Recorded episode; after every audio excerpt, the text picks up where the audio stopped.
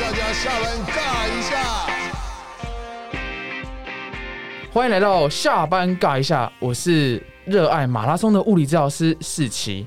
我们的节目呢，会邀请到各行各业的来宾，分享他们精彩有趣的运动故事。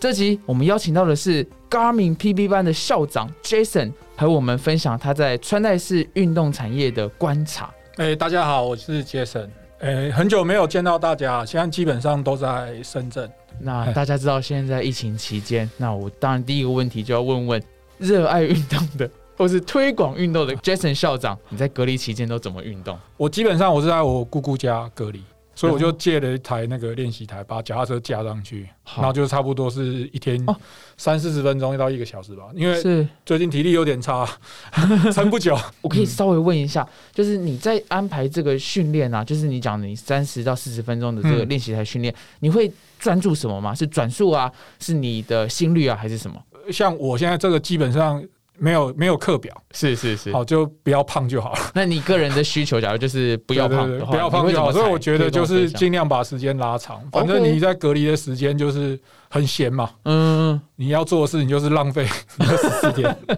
所以举个例，你能够把那个强度就是放慢，然后你能够踩得够长，比如说能踩到一小时，当然是最好。嗯就是主要是以时间为主啦。嗯那我觉得强度基本上就像我讲，我现在没课表，我嗯我就不需要每天都把它强强度踩得很高。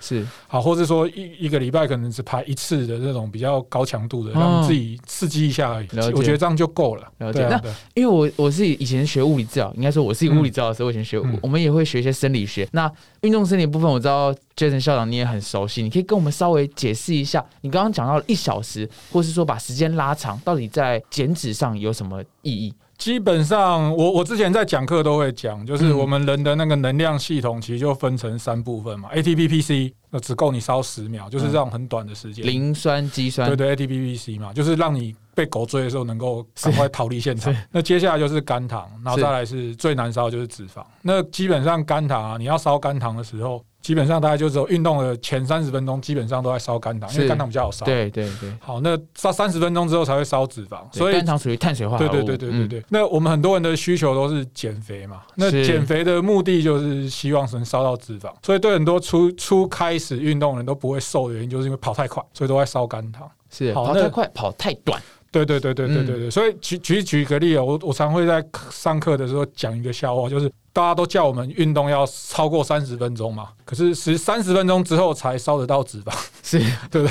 所以三十分钟就喊停，这其实是浪费的。好，所以为什么我都会希望能够拉到三四十分钟或者一小时以上的原因就在这，因为我现在目的是减肥，是是减脂，对对对对对减脂，所以我当时希望把时间拉长。那其实你自己也会发现，就是你自己如果在踩脚踏车，你会发现前十分钟基本上会开始慢慢出汗。嗯好，那到三十分钟之后，你才会开始有一种运动的感觉。那我觉得有时候那种排汗也是对身体很好的一个效果。对所以我觉得尽量把时间拉长，不求强度。如果你今天是一个初学者，或是刚开始，或是想要恢复训练，就是想办法把时间拉长。我觉得这才是最重要的事情。然后强度低，就像我们讲，心跳把它压低一点。大约多少呢？以你的例子，我自己的怎么建议 easy run 大概是一五五的心率吧。OK，可是如果是对，跑的感觉，那如果是踩脚踏车，我就会再扣十，大概是一四五附近。是就差不多那个强度，我觉得就够了。因为你太强，你也踩不久。嗯嗯。所以以你个人的话，你就是踩在大概一四五，然后可以长时间踩，踩完又不会觉得太累。对对对对对对，因为我觉得有时候其实大家都忽略一件事情，其实就是心理上的层次啊。哦你，今天把这东西做太累，你明天就不会想做。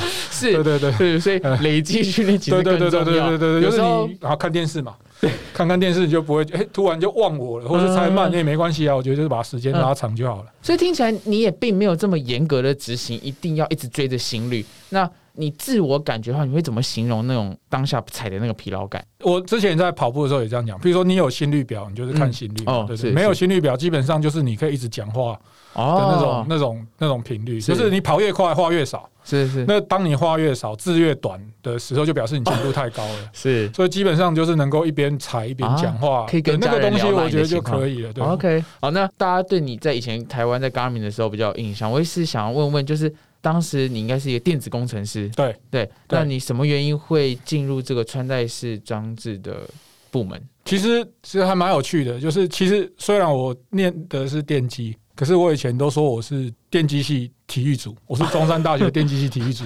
天啊。电机系其实分好多组嘛，是是是。电波啊什么。我我本业是电波，我都嗯。理论上是电波啦，嗯，可是我都说我是体育组的，因为你只要找我就去操场找我，都一定可以找得到。主要是我很爱运动，所以那时候当兵的时候，哎、我是空特部的，我是我有跳过伞，OK，就是爱玩啊，基本上只是爱玩，然后觉得钱多，就是这样子。对。是。是然后后来开始工作的时候，其实对运动还是蛮热爱。这大学其实也有修课，都修很多跟运动方面有关的东西，真的哦就是喜欢，就是爱玩这样子。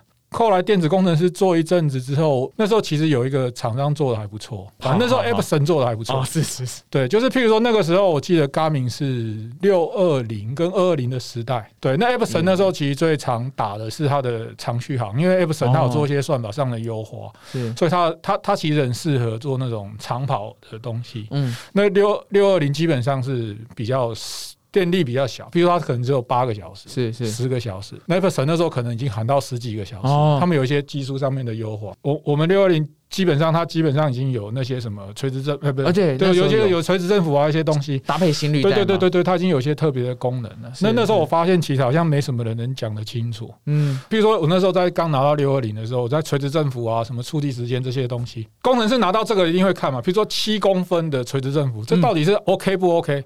十是 OK 还不 OK？就是我记得那个时候我还真的去找过论文啊，Google，我去 Google 一些论文，你会发现那时候的论文其实非常在这方面研究非常少。譬如说出地时间，我记得我我好像是有看到一篇论文在讲东吴超马的两个选手，嗯哼，那这个样本数很明显就不够啊！你比两个人这个身高，这个哇绝对不够。那垂直振幅这件事情其实也没有。那工程师个性嘛，一开始在跑步的时候就找资料就开始找很多，所以我也说，我那时候开始跑步的时候，我看的就是许国峰老师的嗯那个影片，他那时候其实放很多影片。然后许基胜老师其实也放很多影片，对对对还有那个翁竹义老师，对对对，他们在那时候在东吴嘛，他们都有放一些这种影片。我那时候从那边开始，嗯开始学一些这种跟跑步有关的东西。是然后那时候其实就有几个工程师，就是跟厂长讲说，我们建议该怎么做。然后厂长就说：“那你们来啊。”啊，其实我猜那个时候大概他也希望找一些人来做这些事，所以他就说：“那你们来啊。”嗯所以我后来就转到这个领域来做这些事情。主主要原因是这样子啊。然后那时候其实就觉得徐国峰老师的那些理论跟这些是搭得上的，是是所以才开始了这个这个这个合作。后来我转到行销的时候，就更理所当然的把这个东西再做得更多一点，因为我觉得其实这就是教大家怎么使用啊。我有这个疑惑，我相信大家一定都有这个疑惑。是，一方面是希望推广这个知识，嗯一方面是推广产品，因为我觉得这样推广产品才是有意义的，因为这个表还是不便宜。对讲难听点啊，你不把这些东西的差异性拉出来，那为什么我要买一个比较贵的九四五或什么样的东？为什么要带一个心跳带？我们不能把这个东西解释出来，这我觉得就是一个不好的事情。那当然，另外一个东西是我自己当时在找资料的时候，譬如说我们刚刚讲，我已经找很多老师的影片，嗯我发现有一个问题，其实是我相信大家都会有的问题，就是很多老师的描述都很空泛，太虚了。嗯大陆喜欢讲虚啊，是什么叫虚？就是像我讲的，呃，你要跑慢一点哦啊。到底什么是慢一点？跑得多慢叫慢，跑得多快叫快，嗯嗯每个人的定义不一样。是所以我觉得这也是国峰老师一个很好的地方，就是说他其实把很多东西都定义出来。因为我们是一个很很入门的人，你要跟我讲到底多快叫快，多慢叫慢，我们有没有什么方法去定义？所以我觉得他有个好的地方是，他把这些东西带到一个 SOP 的境界，嗯嗯就是我我对所有事情其实都有是有一定的流程。是那现在其实网络上的很多的知识，包含 YouTube 上面，它的知识都比较片面化。是，那能不能把它串起来？我我我有兴趣的是这件事情。所以当时国凤老师是怎么建议，就是怎么去去去指导？所以当时除了那个拍影片之外，其实就是比较完整的。我记得没错，其实就是我们那时候推的，不管是教练课程，或是我们推的那种学员的课程，嗯好半天的学员课程，或是两天的教练课程，其实主要都在做这些的事情。是因为其实当然不是影片看完就懂，有很多对这种背景的知识嗯，必须还是做线下的沟通啊。就以刚刚你说那快一点、慢一点的话，你们用的方法嘞，是用看手表的配速吗？还是用心率？对，所以其实实以举个例好了，那时候其实就有提，就是 Garmin 有一支叫能量系统的影片，嗯就是在谈那个配速嘛，比如说丹尼尔斯的体系是 E ENTAI R 六个系统哦，E N，E T EMTAI 就是六个区嘛，五个区加一个 R 是是冲刺跑那个 R 是是，五个区嘛，那嗯这五个区怎么去定义它的心率，跟怎么去定义它的配速？这个系统目前也是你在大陆那边常用的吗？对对对，因为我觉得哦其实以目前来说，我我知道当然有些人会抱怨说这个精英选手不适用啊，我哦我同意。可是我自己的观察是对很多的跑者来说都够，大概七八成都够。那那你方便在这里跟我们大家喂教一下，就 E M T A I R 一是什么？好，基本上丹尼尔斯他是我我我我我每次讲到心率训练，我比较喜欢用丹尼尔斯的这个那本书去解释，因为我觉得他讲的蛮清楚又简单的。所以他把心率分成五个区间，嗯五个区间里面有两个是有氧，三个是无氧。基本上第一区、第二区就是 easy run 轻松轻松跑，呃，跟 M M 是 marathon，好，所以 easy run 就是你在轻松跑的那个区域，好，这两。个就是有有氧比较轻松的。对嗯，对对对，那 M 区基本上就是你能够用这个，你用这个心率能够去跑完一个马拉松或半马的 OK 心率三到五个小时的概念。呃，差不多是三到五个小时。对，哦那 T 基本上是乳酸阈值区，好，OK 就是在刺激你的乳酸阈值区。乳酸哦，乳酸就是当我们肝糖代谢速度不够快的时候，会开始就是无氧的无氧这基本上就是你的那个那个乳酸乳酸堆积乳酸差不多堆积在四 millimol 那个那个地步的时候，好，然后 A 基本上就是无氧区，哦好，那 I 基本上就是 VO2 max，就 interval 在跑 interval 那个区。哦了解。好，那你你其实你把它读通了，你就会发现它其实跟我们现在做很多训练都接近的。譬如说一就是 easy run，这个我们不。轻松跑那 M 就是马拉松的马拉松配速好，马拉松或半马。好，T 基本上很好玩，T 基本上就是你的十 K 配速。哦，虽然它是指乳酸阈值，哎，你刚讲乳酸阈值嘛？。对对对对，可是其实 T K 是 threshold 阈值，对对对对 ten kilometer，对是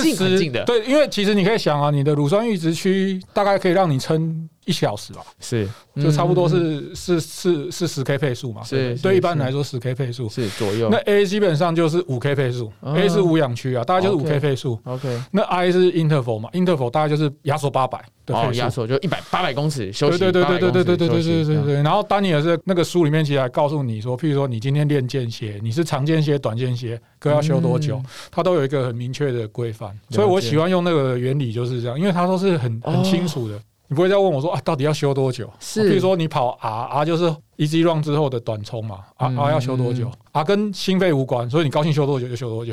OK，它基本上是一个很明确。R 是最强，比 I 又更强。对，它可能是冲五十米或冲一百米，它只要跑十秒、二十秒，OK，因为它的目的在消除你 easy run 之后的那个神经很 lazy 的那种状况，所以它就是一个短冲。所以你去你会发现很多事情大家都用不一样的方法去解释，可是其实到后面都是通的，这是好玩的一件事情。是是异曲同工。对对对对对对对我很有印象，那时候 Garmin 在推出新表的时候，除了跟国峰老师合作，对，也跟彦博，还有那时候那个纽西兰籍的 Luce，Luce 合作。对你可以跟我们分享一下他们这两位选手。我我先讲一下路死的状况因为路死状况其实比较特别，哦就是说，其实我那时候成立我们那个那个 team 的时候，基本上是一个新的部门，就是其实以前的 Garmin 行销部没那么复杂，可能就是一个几个人而已，就是负责一些线上跟线下的活动。那后来我接的时候，我比较偏线下活动。那这个 team 其实就找了很多的人来进这个 team 嘛，就是是爱跑步的比较多。那那时候其实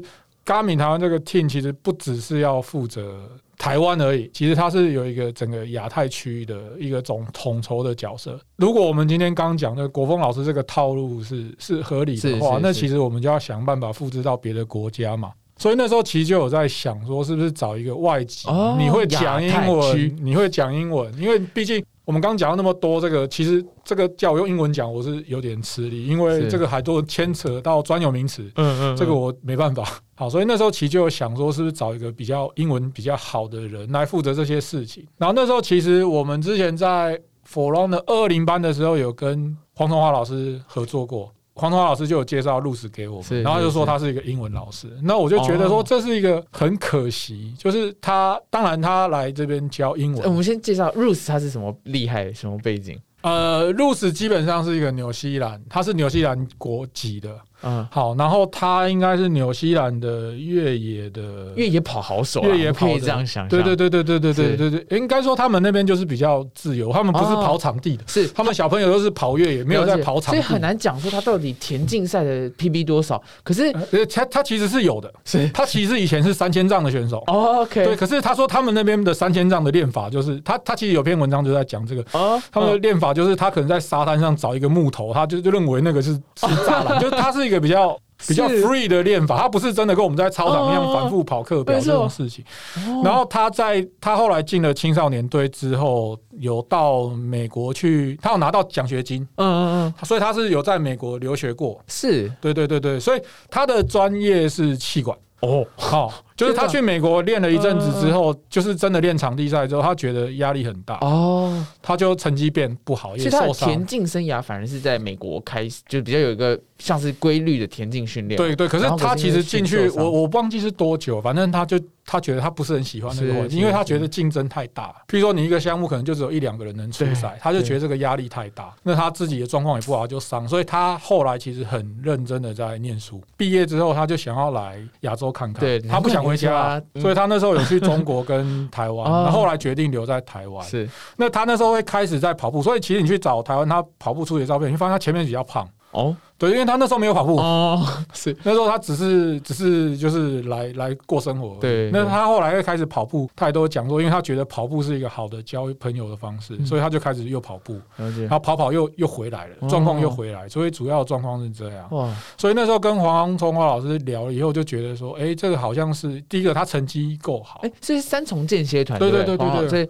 他因为 Rose 刚好也在三重间歇，然后后来那时候就觉得说，这个英文好，然后又有成绩，然后是不是就有点像是日本的那种签这种，就是我们让他半半天呐、就是半天上班，然后半天他可以做训练，是然后他在上班的时候就帮我们去跟国外的这些经销商沟通啊，或干嘛。那那时候的想法其实是这样。嗯，因为他懂这个，你他可以听懂这个运动的训练流程，对对对把这套概念呢拿去跟国用英语跟国外的对人去对对对对对，而且他的成绩又不错，所以其实他是有我们那时候的想法，其实他是有有哇。有这个能力跟这个吸引力，哇，所以就等于是提供了他这样一个机会，然后让他能够帮 Garmin 服务。其实那时候状况是这样。是。我还以为他只是一个看板人物，原来他其实在里面做了这么多的事情。对对对对，其实他这个方面还蛮厉害，他其实是一个很有想法的人，是，是。对他有很多的想法都超过他的年纪，哦，对对对。不知道 Rose 的中文怎么样？希望他有听到这一段 他中文不错哦，OK 他 OK 他。中文不错，太棒了。对对对对对我刚刚一直称呼你叫 PB 班校长嗯，那嗯。PB 班就是 Personal Best，就是对要对对对，突破自己的马拉松最佳。对，那另外还有一个那个希望跑步学堂，你可以跟我们稍微分享一下希望哦。跑步学堂在做什其实希望跑步学堂比较多出力的是小牛，哦，就是从他开始的。是小妞还在其实小牛，对对对对，小牛其实对运动员非常有爱，以前啊，哦，现在也是啊，现在也是啊，现在也是，对他对运动员非常没错没。错，最近那个呃，他们才找了国手会合作，对对对对对。对，，然后他会做希望跑步学堂，原因其实是小牛以前是 PTT 的嗯，PTT 路跑社的，嗯，对，那他们那个时候本来找我忘记是谁了、欸，好像是林玉红教练吧，嗯，就是希望跑步学堂就是找一群大学的呃对竞技选手、对，长跑就是竞技选手来当主要原因是因为 PTT 那时候先找林玉红当教练，哦我我已经有点忘记了，不太确定，应该是林玉红。然后林玉红其实带了梁泽瑞来当助教，哦，他们都是，其实他们都是对对他们都是北师大的，对对对林玉红是我们呃曾经万金石的国内冠军。对对对对。那梁泽瑞呢，就是呃，我是你的教练，大家上 YouTube 对搜寻泽瑞教练，应该都可以看到很多影那片。那那后来小妞就有发现这个小朋友还不错，可嗯是又过得蛮辛苦的，是是是，所以他就帮他发动了一个，就是类似像希望跑步学堂。哦所以其实你去找一下嗯梁哲瑞的文章，最早有一篇什么他在卖那个大屌烧那篇，那个是小妞写的。所以就等于是小妞把这个都策划出来，因为他觉得，与其我们赞助，呃，其实选手不可能只靠企业赞助，因为太多了，真的太多了。所以小妞的想法就是，如果我们今天没办法，那我们公司其实是有媒体的力量，是那我们能不能用这些方式去帮助这些小朋友？嗯这就是我们的目标。所以其实从这个开始才会有后面的这个希望跑步学堂。嗯，与其给他鱼吃，不如多发些钓竿。对对对对对对对，钓再多鱼都不如就是直接请这些选手们对对对学。习怎么自己去。对对对对对对，对因为我觉得这还是回归到嗯后来，就譬如说举个例啊，现在穿戴那么多，到底要怎么用？其实我相信很多人都不知道。那我们能不能用这样的一个机会，透过这样的方式去把大家教育起来，这是一件事情啊。那当然，另外一件事情就是像我讲，就是怎么样让这些教练能够用嘛，对不对？嗯，然后再来嗯就是我们怎么样把这个群扩大。是其实我觉得后面都要谈到，就是怎么样把这个跑步的人口变多，变多之后，这个才会变产业，才有机会。那如果今天你是一个市占很高的公司，你要想的事情就是把这个产业的规模变大，因为你乘上你的基数，譬如说你就是在这个地方就是四占二十趴，你要成长最快的方式，不是希望从二十趴变到三十趴，这很难。哦可是如果你让这边的人口能从十万变成二十万，会变四十万，你你的还是二十趴，你你的就是倍增了。对对对对对对，比你增加10%对对对对对，所以其实大家在思考这件事情的时候，方向有很多种。譬如说，怎么样投入精英是一种方法，那怎么样让这个基底变大也是一种方法。那我觉得我当时的想法比较偏向是，当然两条线都有走。好，那我觉得要让这个产业能够可长可久，还是要回归到我们谈的这个基底要够大。好，不然就是像那个坚信豪他们搞的那个嗯，加油，那都是这样的东西啊。对啊，是是就是我们常常在讨论说、啊，为什么政府没做什么？哎、其实政府有做什么才是奇怪的，对不对？哦，那 是与其抱怨这个，还不如我们大家把这个基底做大，这是这是另外一层的想哦法。对，那针对跑步这件事情，要思考的是什么？就是我我觉得它要健全。你你说真的靠政府这个 不切实际。是那是因为政府的反应速度，还是说因为政府的资源有限？我我觉得其实你可以看很多啊，不然棒球、篮球，政府有没有关注？有关注，可是有有效果吗？可能有，可能没有。可是我觉得这件事情要可长可久，还是要回归到这是这是一个全民运动，让市场机制去对对对对对对去支持这件事。对对对。可是我最近也常常在想这件事，确实我我因为我也是接触你们啊，嗯或是让我接触嘉泽，大家都比较是靠自己的流派。可是嗯我也听到很多，其实不管体育署确实也支持了一些初期在在在转型啊，在创业的初期的一些、一些体育。我我觉得其实我们每次谈到体育署这些事情，我觉得那又是另外一个好玩的事情。就是说我举个例好了，就是说，嗯譬如说，我们现在要支持某某选手，为什么我要支持他？我们有时候都会说政府对对对对啊对，我们有时候都会说政府锦上添花嘛。可是你也想一下，就是他如果不锦上添花，他他怎么去 pick 这些人出来？譬如说我们现在讲 HBL 啊，现在 HBL 有我乱讲，有两千个选手，体育署要怎么样去？为什么是这两千个选手？嗯 举例，然后 譬如说他为什么要支持这两千个选手？是就我觉得有时候其实我们回归到有时候协会这些事情的议题上都是一样，就是说我我最想讲的是篮球，因为我以前还在打篮球。嗯我我举个例好，就是我我们今天推广篮球的目的是什么？比如说篮协推广篮球的目的是什么？是希望我们能够在国际上比较有好的名次吗？是吗？如果是的话、那我们应该要推女篮啊，因为女篮的啊排名比男篮高。嗯嗯，那为什么男篮的资源比女篮多？好，这是一个 一个，我们先讲，我不是说哪边聊，这这是一个思维。那如果我们今天要推的是全民爱打篮球、嗯全民运动，我举例啊，那我们要做的事是广设球场，或是让大家都有机会接触到。那至于中华队出去打的好不好，不重要。这其实就是菲律宾的套路，菲律宾就是大家都很爱打篮球，我出去外面打烂，打烂就打烂了，反正我这边很多人打篮球，嗯我根本不 care 这件事情。是所以，所以这就回归到就是到底我们要走向精英化，还是走向平民化，这是是两个不一样的思考逻辑。那当然，有时候我们都会希望能够从精英化去拉起这个全民的浪潮。其实棒球是最明显的一件事情，对不对？可是其实这个这个是一种想法了。好，，的可是真的变数太多了。到底精英化怎么让全民开始运动？然后全民化到底能不能推动精英化？对对对对，这参数或者你会觉得说每次都是这些人在玩，那我我我干嘛要跟你玩没？错没错，对对，所以这就是另外一个思考逻辑。所以我我也举个例，我上次也跟一些办越野跑的人聊过，哦哦，我说。哎、你们今天办越野跑的目的是什么？目的，我我们先谈目的啊。是目的是什么？是要赚钱啊，还是自己要跑啊，还是想还是大家开心啊，嗯还是希望有更多的人来越野跑？是因为因为如果今天你是服务你原来那些人，那你就不要怪为什么每次来越野跑就只有这些人，因为你的嗯目的就是服务这些人，对对不对？是可是如果你今天的目的是就是希望吸引更多的人，譬如说让他变成什么亲子共有，会有更多人嗯嗯参与过来，那那你的路线就不要搞那么难了。举个例嘛，我举个例，就是太难了。那个越野赛哦，十二公里就会搞掉我三个多小小时，好歹那时候我也是四小时的马拉松选手。嗯那你说叫我带个什么小朋友啊，我没办法，所以你就不能怪说为什么每次都是这些人在玩，然后为什么都只有这些人在支持，因为大家根本不知道这个好玩啊。是是对对，那你每次有不同的目标之后，你考核的 KPI 会不一样。哦那你你后面的结果有没有符合你当初的目标？因为我比较不好意思，我比较是偏产业方面的，不会不会我就会想这样的事情。是所以我也可以举另外一个例子，当时我常在推跑步运动的时候，我常在讲一件事情，大家都会觉得游泳要去找教练学是很理所当然的事情，对可是为什么到跑步就不是了呢？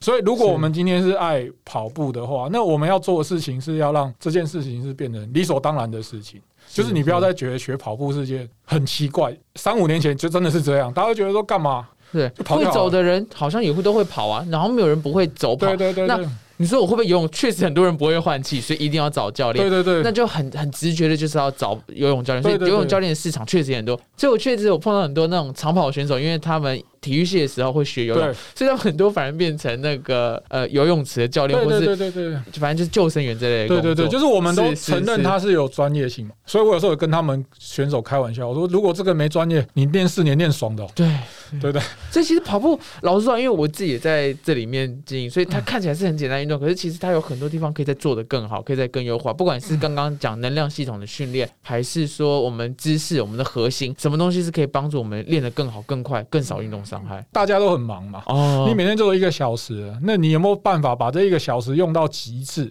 或者举例啊，自己练，你每天都花自己的时间练，然后你你你一个月可能累积下来，我乱讲两一百五十个小时，出来是这个成绩。嗯可是我我我我有人帮你去节省这件事情，呃，不省时间啊，就是我让你的效率变好。可是一样大家大家不是都在追求效率这件事情吗？那如果是的话，这那这些事情就是让专业的来。我觉得这有时候也是这个样子。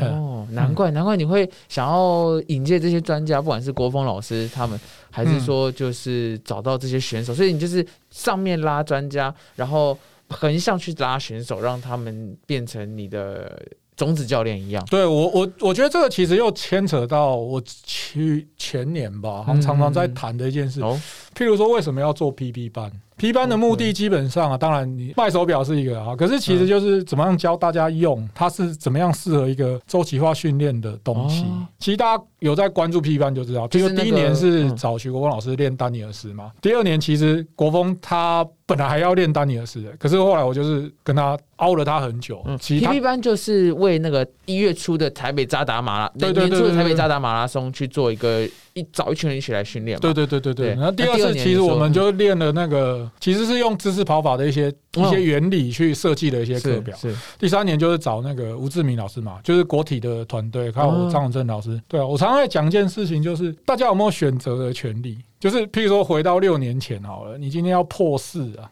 你的唯一做法可能就是先堆到个四五百 K，我们再来谈其他的事情。就是你问每个人，每个人都会这样跟你讲。是是，对，可是我觉得这些年来下来之后，我我那时候我们为什么每次都要做不一样的东西？就是我们希望让大家有不一样的选择。譬如说，你现在要练汉森，你要练丹尼尔斯，你要练什么，whatever 都好，你开始有了更多的选择，你才能知道哪一个药是你适合吃的，对不对？我们不可能说啊，你头痛就只吃阿司匹林，那有人就吃阿司匹林没用啊，那怎么办？嗯你有普拿疼。我举例啦，那这个东西我觉得就是怎么讲，就是提供给大家更多的选择。知道说啊，变强不是只有一条路。好，我的想法那时候的想法其实是这样。那我觉得这个其实就是我们后面的一个主轴。所以其实其实每次 P 班不太一样。嗯嗯嗯，那 B 班也有一个中心思想，就是我所有资讯都公布啊。哦，对啊，我们就是告诉你，我们即使你。没办法来团练，也欢迎你来。对对对对，就是其实进步这件事情是有 SOP 的，真的是有 SOP。是所以我那时候也说，就是变强是一个选择，不是一个能力。你在成为华为的这个运动运动部门的这个专家，那你可以嗯跟我们分享一下，你待了这个两年多，哎、不，一年半嗯一年半的时间，有没有什么有趣的发现吗？我我我这时候有时候都要鼓励大家，呃，应该说对所有的运动产业的从业人员要开始思考一下，就是我们的同温层是不是太厚了？所以同温层太厚这件事情，就是把你自己卡死了。嗯所谓卡死的原因就是这样。我举个例哈，就是我们都会觉得，我以前都会觉得不运动的人是外星人。哦，好，哦其实我现在要告诉大家，运动的才是外星人。其实你会发现，说要大家运动，譬如说在 g a m i 时要大家运动是很简单，你就跟他讲说，哦我们要破 PB，我们要冲，我们要热血，我们就可以。可是你到那边，他就会跟你讲，哎，神经病啊，搞那么累干嘛？会受伤。嗯我举例啊，可是怎么样用各种方法让大家开始会运动？这是大家要思考，就是在我那边，在我在那边在思考的另外一件事情。嗯嗯，其实，在 Garmin 的后期，或是对很多的人来说，都都在思考这件事。当今天跑步的这个产业开始有点饱和了以后，你要怎么样去扩展？对，好，那我觉得要扩展第一件事情就是你必须要先承认你就是外星人。哦，譬如说，就像举个例好，就是当我知道你爸爸在跑步，可是讲难听点，比如说我我妈没跑步，我怎么让她跑步？或是我常常会跑步跑跑，就会接到我家人的电话说你在跑脚会断掉啊，或者干嘛？嗯这这是这是一个你会觉得说这是很可笑，可是啊不好意思，这是其实外面就是这样。我举个例，好像前几年有一份运动笔记的报告就在讲哦，跑步的人里面啊，有一半的是带手机的，好，哦代表基本上只有一半哦，。赛事就一个赛事就是他们好像有做一些统计吧好，一半的人代表，一半的人带手机好。好，那带手表的里面就有大概七成的是 Garmin 的用户。哦，以台湾来讲，对对对，嗯所以 Garmin 那时候大概是总共算起来大概是三成。那你可以说这三成基本上就是比较热爱跑步，他才会愿意花那么多钱做这件事。那你有没有想过，还有七成的人，他们觉得这个跑步是一个偶尔可以玩玩的就好，他不是一个很热衷的，所以他才用他应该是五成啦，五成的人就是带手机的，对啊，可是其实你要想说，另外两层还有什么小米手环啊？哦哦，那是那对对对对对对对对。甚至就是一般的指针表、电子表，对对对对，所以它有七成哦，所以你要想说，真正在而且你想说在运动笔记里面已经顺筛过一轮哦，不运动的人大概其占这个人口大概哦。七成附近有。那怎么样让这七成的人会答应你的想法，或者愿意买你的服务，或是愿意开始慢慢运动，得到运动的好处，对不对哦？这就是你要开始鼓励大家的东西。譬如说。举例好了，譬如我在那边有带华为的人在做训练嘛，好，那我就是是开线上课表。我们现在那个营里面没有人半马是超过两小时的啊、都进跑进两小时，哦有练的都进两小时。是是是，对，然后可是也都没跑得很认真啊，就是都跑进去了。那他们就会觉得，哎、对对对，我之前都是瞎跑，然后现在照着你的那个节奏，就觉得，哎、对，其实训练没那么困难，没那么痛苦。然后甚至说他有什么膝盖痛或干嘛，你要跟他讲说，啊，这个膝盖痛的问题是怎么样嗯解决？你要加强你的肌力，才不会更容易受伤。或是有很多人的误区，我举个例啊，我们之前大家有很多人对跑姿这件事是很敏感，嗯爱跑步的人会这样，可是。你对不跑步的人来说，其实讲难听点啊，就对对你来说，你现在不用顾虑这件事，嗯你现在要的是跑起来，一个礼拜先跑三次，我们再来谈跑姿的问题，或是你全马、你半马没有进两小时，你也不用管跑姿的问题，对，所以跑姿不对会不会受伤？好，那我们那边有个同事是蛮厉害的同事，是复健的康复这边的。嗯，他讲一句话，我觉得非常有道理，就是所有的受伤其实都是因为肌肉疲劳，嗯，对不对？啊，举举例了哈，是是是。那那那讲难听点，跑姿不好会不会受伤？如果跑姿好就不受伤，那张家泽就不会受伤了。好对，所以其实这是大家的误区啊，我觉得这是大家的误区那怎么样让大家从这个误区走出来，让他不会那么么。恐惧跑步这件事情？然后专注到错误的点啦，就是有时候他们专注到错误点，一直觉得啊，我是不是跑步姿势不好，所以我现在还不能跑。可是就像对 Jason 讲的，其实我们开始先从一周三次试试看，对对对对对，或是我就讲啊，我现在对我们那边人讲说，你就一周三次，然后每次三十分钟，我觉得这样就好了。我们先这样就好了。对对对对对，然后他可能国健署333可能可能这，所以我们那时候真的就有，我真的就有把那个不跑的朋友，就是他后来测五 K 说，哎，二十八分、二十七分，他很开心啊，他从来没想过他可以跑这个速度，然后他就开始哦慢慢的觉得啊，这件事情没那么难。嗯嗯好，那这个东西其实我觉得就是一个一个诱因。其实我觉得从零到一这是最难的事情。嗯我们现在在这个圈子里面常看的就是一到一百。举例的哈嗯，比如说我从开始有基础啊，到半马破二、全马破四什么的，那是力到一百，我觉得那都没错，都没错，因为其实让大家更喜欢这个运动都没错。可是另外一个就是像我讲，零到一怎么做？其实我我知道很多厂商或者大家都在想这件事情，是零到一要怎么做？那零到一要怎么做？这其实也是需要大家一起来。就像我讲说，这个春季杯的这些比赛，这个进去看不用钱，哦 对不对？对大家去去去去看一下，去加油嘛，了解一下这些事情，让大家开始慢慢有兴趣，然后也会想要去跑个几圈。我觉得这都是以属于民间的力量，让这个产业更健全的一个很重要的方式。很那这些东西都稳固了，我觉得我们才有谈产业的可能。哦，我自己的看法是这样，所以不管是。是你今天是卖什么补给品或干嘛，或是你做康复，嗯，我觉得到后来一定要变成是一个产业，才会有办法做永续经营。如果我们一直只靠几个，我觉得那没有办法。是，所以不管是任何运动项目，其实你说你以前喜欢的篮球，或对对是你现在参与比较多的跑步，需要想办法看它怎么变大。对对对对对，就是这个其实疫情之后也会让大家开始在重视这个健康的这个资讯，所以其实大陆其实蛮多在讨论这方面的议题就是疫情之后的这个健身或是健康方面的这这个商机是怎么样。其实目前看起来是提升了大家对这个上面的意识，是就大家知道健康很重要，所以其实嗯大陆最近也是蛮投入在这方面。当然，有些健身房很惨，因为不能开门，所以这这是这也是有，所以开门开始找向线上运动啊，或者一些什么的，嗯嗯。嗯这这都是是。他的这个这一个目的啦。可听起来产业的人是针对，因为大家开始从事了。对，所以其实举个例啊，你去看 Peloton 啊，美国美股嗯 Peloton，哇，涨翻了。那个脚脚踏车的，对对对就是那个线上脚踏车的，对对对对对对，所以这个东西也是跟跟大家讲一下，就是教教练很重要的一件事情，就是要注意学员的心态。